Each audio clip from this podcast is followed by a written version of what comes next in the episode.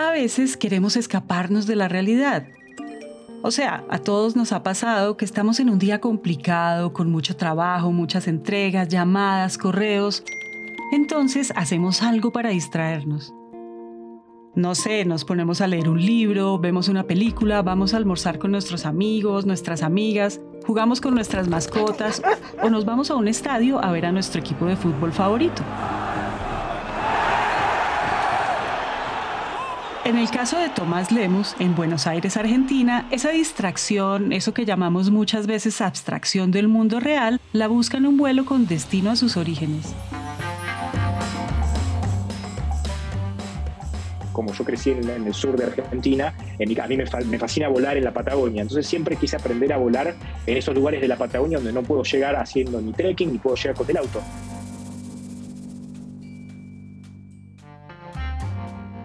Tomás entra al avión, recorre el pasillo, pero esta vez no va a ser uno de los pasajeros. Esta vez él es nada más y nada menos que el piloto al mando.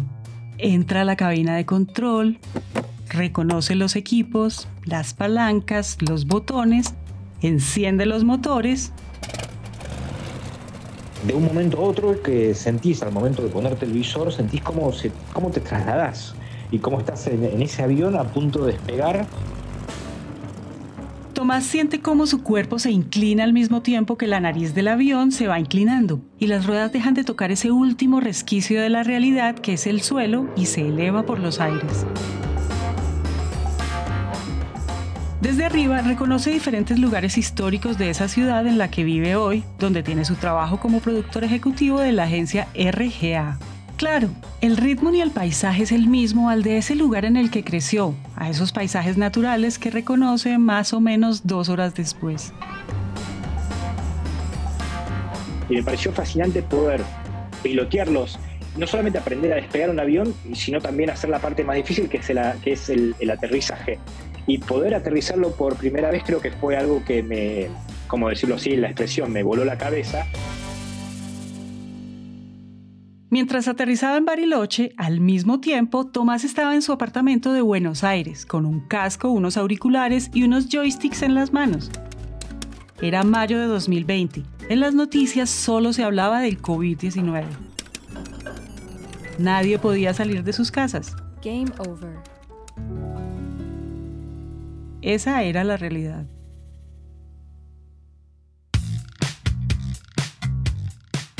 Bienvenidos a Elemental, un podcast de 3M y Naranja Media. Este es un episodio de muchas preguntas. Vamos a empezar con una que mm, yo sé que puede ser muy filosófica, pero que en cierto punto relacionado con el tema del que vamos a hablar hoy es inevitable. Esa pregunta con la que quiero comenzar este episodio es, ¿qué es la realidad? No se trata de que acá vamos a hacer el juego de responderlas, vamos más bien a detenernos por un momento a pensar. Porque la realidad es al final algo que cada persona construye, desde lo que piensa, desde lo que cree, desde el lenguaje que hablamos y desde los cinco sentidos. Pensemos en especial en ese último punto, el de los cinco sentidos, porque nosotros interactuamos con el mundo o con la realidad a partir de lo que vemos, escuchamos, olemos, probamos, tocamos. Pero no nos hemos conformado con eso. Siempre hemos buscado extender, por decirlo así, esas capacidades. Por ejemplo, la vista. Hemos desarrollado lentes para ver mejor o sensores que nos permiten escuchar mejor si nuestro sentido del oído se desgasta. Es ahí cuando hablamos del desarrollo de diferentes herramientas, de la tecnología. Ahora, ¿qué tal entonces si hablamos de herramientas? De avances tecnológicos que recojan esos cinco sentidos, pero que nos lleven a otro mundo y de que alguna manera amplíen ese mundo en el que estamos con nuevos elementos. Es ahí cuando podemos hablar de un tema con el que hemos estado trabajando bastante en 3M, que es el de la realidad virtual y de la realidad aumentada y esto lo, decía un autor colombiano en un libro que se llama Genios en la Mente. Él es Andrés Navarro Newell, profesor del Departamento de Electrónica y Ciencias de la Computación de la Universidad Javeriana. La mejor forma de teletransportarse es eh, transportando lo, lo que percibe el cerebro. este conjunto de tecnologías conforma lo que hoy en día se conoce como realidades expandidas, es decir, que en últimas lo que pasa es que ya no es tan importante diferenciar entre el mundo real y digital, sino que vamos a expandir el mundo real con este tipo de tecnologías para buscar otro tipo de información de maneras distintas. Entonces, es así como eh, podemos usar este tipo de tecnologías para viajar al pasado, por ejemplo, para ver una molécula, diseño de proteínas, todo este tipo de cosas. Si yo les dijera a ustedes que al ponernos unos lentes y unos auriculares conectados a una pantalla, podemos transportarnos a los tiempos de una civilización indígena en el continente americano hace 10 siglos, o que podemos adentrarnos en el organismo humano hasta tal punto que podemos observar cómo es que se bombea la sangre al corazón, ver cómo funcionan las venas y las arterias. Ustedes pensarían que este es un episodio de ciencia ficción, pero esto ha cambiado con la irrupción de las tecnologías que nos permiten hacer nuevos tipos de inmersiones y han cambiado la forma como interactuamos con nuestro entorno. Les hablamos entonces de la realidad virtual, que es cuando nos transportamos a un entorno virtual diferente al que estamos. Por ejemplo, yo vi alguna vez como una persona se puso unos lentes, agarró unos sensores con las manos y se transportó a una ciudad abandonada a punto de ser colonizada por extraterrestres. La realidad aumentada, mientras tanto, es cuando de alguna manera añadimos información o mejor diferentes elementos virtuales dentro del entorno en el que estamos. Un muy buen ejemplo es este juego que seguramente muchos de ustedes conocen porque se puso muy de moda, el Pokémon Go. ¿Se acuerdan que íbamos por la calle y si era nuestro día de suerte, capaz que se aparecía Pikachu, uno de los Pokémones protagonistas de la historia? Pikachu. En fin, todo esto surgió a raíz de una pregunta que se hizo el cineasta Morton Heilig en los años 50. Él quería descubrir cómo podía ser posible que una persona tuviera una inmersión dentro de una película, o sea, cómo estimular sus sentidos para que de alguna manera se sintiera parte de la historia. Esto fue lo que llevó a que Heilig creara en 1957 el sensorama, un aparato tan grande como una nevera, en la que el usuario podía sentarse, meter su cabeza en una especie de cámara y de repente estaba en una moto en una gran ciudad como Nueva York. La silla vibraba con lo que se reforzaba esta sensación. La pregunta inicial de Heilig es lo que ha llevado a que hoy, casi 60 años después, ya hablemos de que existan los recursos tecnológicos para simular cada vez mejor el sentido de la vista. Y otra de las tecnologías que se, están, que se están investigando bastante, que vamos a empezar a ver una adopción masiva dentro de poco, es el tema de lo que es el traqueo ocular.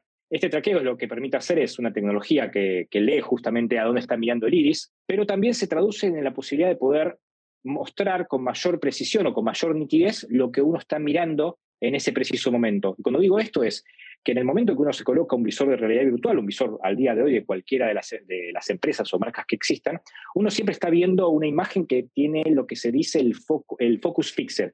Es que no hay forma de poder detectar qué es lo que uno está observando para poder hacer esa, esa sensación natural que uno tiene cuando uno pone el dedo delante suyo y uno enfoca el dedo, lo que es el fondo se va a blurrear. Esa, esa sensación, ese enfoque que uno hace de forma natural, la forma de replicarlo de manera virtual va a ser justamente a través de estos sensores que van a poder detectar a dónde uno está prestando atención y poder aumentarle esa nitidez a ese objeto virtual y poder blurrear armando esa sensación de lo que sería la sensación de, el término en inglés es deep of field, ¿no? la, la profundidad de campo de ese objeto virtual. Eso que nos comenta Tomás es precisamente uno de los trucos principales de la realidad virtual. Al desarrollar mejores gráficas podemos crear una simulación en la que los objetos están ubicados a diferentes distancias y tienen la profundidad suficiente para, por decirlo así, engañar al cerebro y hacerle creer que eso que está viendo es real.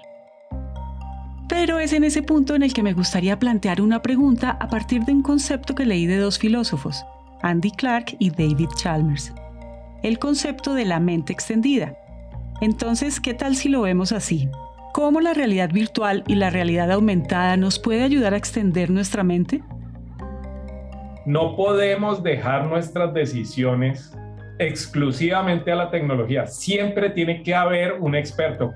Cuando yo digo que si me estoy equivocando en una endoscopia y el sistema me da una alerta, el experto debería tener la última palabra y el sistema no debe reemplazar al experto. Nos pueden aislar completamente del mundo real, eh, cuando lo que necesitamos es reconectarnos con él. Yo, yo siempre he visto más bien este tipo de tecnologías como una manera de reconectarnos con la realidad más que de aislarnos. Reconectarnos con la realidad más que de aislarnos. Porque me imagino que esto es algo que nos ha pasado con nuestros hijos o a nosotros mismos, que estamos jugando con videojuegos y pensamos que esta persona está completamente desconectada de la realidad.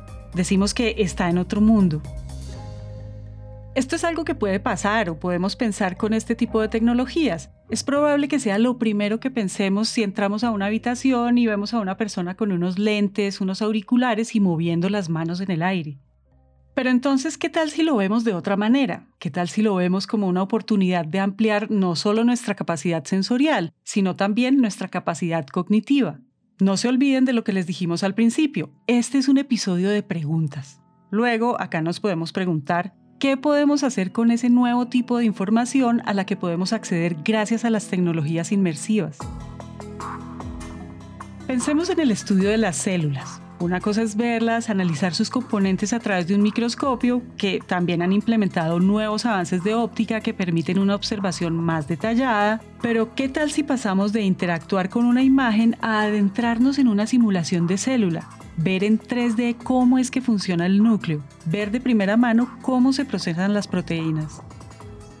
Al conocimiento definitivamente lo va a hacer más fácil de visualizar, pero la ciencia la va a hacer más accesible, eh, más visual. La humanidad toda la vida ha sido visual. Entonces la va a ser más comprensible para aquellos científicos que quieran enfrentarse a tratar de comprenderla y solucionar eh, problemas científicos. Puede brindar acceso eh, a mucha información de una manera más comprensible y muy más cercana a lo que es el mundo real. Ahí podemos conectar con otro de los elementos más importantes del oficio de la ciencia, sumar la capacidad que tenemos de adquirir diferentes tipos de conocimientos a la duda, a ese instinto de curiosidad que no nos deja conformar con la primera hipótesis que se nos ocurre, sino que nos lleva a probar, a experimentar, a buscar siempre una mejor versión la tecnología no debe ser solo para solucionar los problemas fáciles, sino los difíciles. La tecnología también nos puede ayudar a entender el cambio climático y cómo aprender a aportarnos respecto a él. Eso debería ser también un plus que da este tipo de simulaciones. Entonces, imagínense una granja de energía solar. ¿Yo cómo hago para diseñarla? Yo podría crear una versión virtual y contrastarla con la versión real. Eso es lo que en este, en este mundo de realidad virtual se conocería como el digital twin o gemelo digital, porque es que los digital twin se alimentan de información del mundo real y afectan una simulación en el mundo virtual. Yo empiezo a capturar eh, datos del mundo real y llevarlos a mi mundo virtual y con eso puedo hacer alteraciones de mi diseño para crear una mejor granja de energía. Y pensar, bueno, a ver, Ciudad de Buenos Aires o Ciudad de Bogotá. Veamos acá cómo estamos en ambos lugares eh, eh, parados al día de hoy, cómo sería en el 2030, y hacer a veces proyecciones en base a datos de, por ejemplo, pueden ser estadísticas de crecimiento de la población, de desarrollo industrial, desarrollo tecnológico, y imaginarse cómo estas ciudades van a ir mutando en los próximos años, incluso sabiendo cómo el efecto de los, del cambio climático puede afectar en el tema de, de, desarrollos urbanos, hasta, por así decirlo, lugares donde van a estar. Y todo eso se puede hasta probar con, con realidad virtual porque los datos están. Y que incluso, ¿por qué no? Llevando la imaginación, que es parte de lo que nos permite estas nuevas tecnologías, ¿qué pasaría en un futuro o en un, digamos, un suceso de, un universo paralelo, ¿no? Como, como está muy de moda ahora con las películas de Marvel de los multiversos, de qué pasaría si en, cierta guerra histórica o qué hubiese pasado si el descubrimiento de América no hubiese sucedido. Lo más interesante acá es que las preguntas no se terminan, a veces no les parece que nosotros miramos esto de los avances tecnológicos como si se tratara de una línea recta. O sea, caminamos, luego resulta que pudimos domesticar animales como los caballos, entonces la movilización de un lugar a otro se nos facilitó un poco, hicimos carrozas, después automóviles y resulta que hoy, gracias a un avión, podemos viajar de Bogotá a Ciudad de México en 5 horas. Pero fíjense en algo, para hablar del automóvil tuvimos que acudir al más básico de los descubrimientos, la rueda. Y si se dan cuenta, no es que hayan llegado los aviones y ya se solucionó todo. Los aviones ahora nos siguen planteando diferentes preguntas alrededor de cómo podemos hacer para que su huella de carbono no sea tan grande. No solo miramos hacia adelante, también para atrás, también para los lados, es así como podemos sumar más elementos. Por ejemplo, en 3M reutilizamos una película óptica multicapa que usamos en los años 90 para el desarrollo de computadoras portátiles y pantallas digitales, con la idea de crear auriculares de realidad virtual más livianos. Esa al final es la dinámica de los avances tecnológicos, buscar que cada vez sean más accesibles, Ahí es cuando hablamos de la democratización de la ciencia y la tecnología.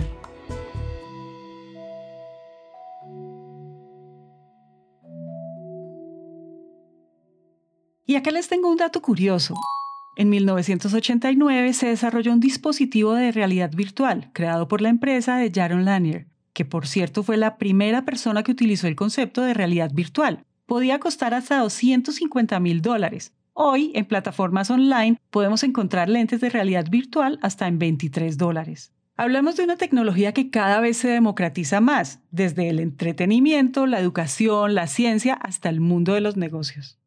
Y yo creo que, por un lado, el tema de generación de nuevos, este, nuevos oficios, nuevos trabajos, eso es algo que va a traer, si no yendo más específicamente lo que es realidad virtual y realidad aumentada, hay, nuevas, hay nuevos trabajos que van a generar nuevas oportunidades de, desarrollo. ¿Cómo publicitas este, productos o servicios a través de la realidad aumentada? ¿O cómo utilizas, por ejemplo, la, la realidad virtual para hacer tratamientos para ansiedades?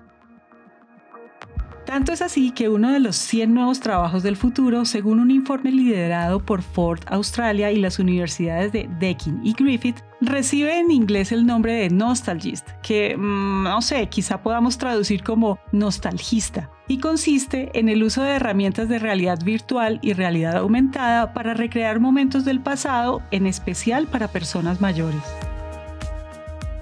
Como me ha pasado a mí de querer reconstruir la casa de mi familia de forma digital para que yo pueda revisitarla este, y dejar un recuerdo digital que quizás para el día de mañana mis hijos puedan ver cómo era la casa donde yo crecí. Pero para que esa proyección se haga realidad, tendremos que hacernos muchas preguntas.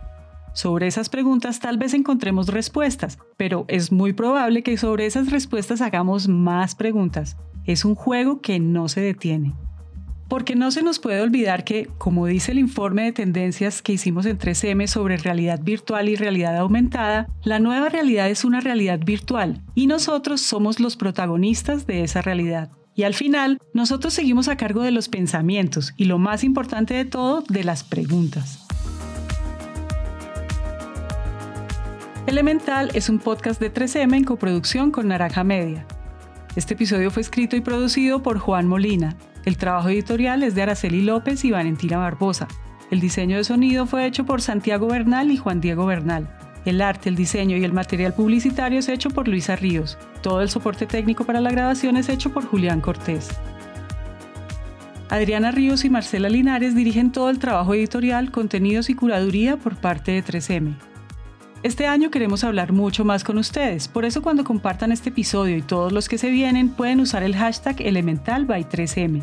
También pueden encontrarnos en Instagram como 3M Latinoamérica o pueden escribirnos al WhatsApp de nuestros productores, más 57 317 316 91 96, más 57 317 316 91 96. Por supuesto, también pueden seguirnos en Instagram como Naranja Media Podcast, la casa productora de este show. Yo soy Margarita Calle nos escuchamos en el próximo episodio.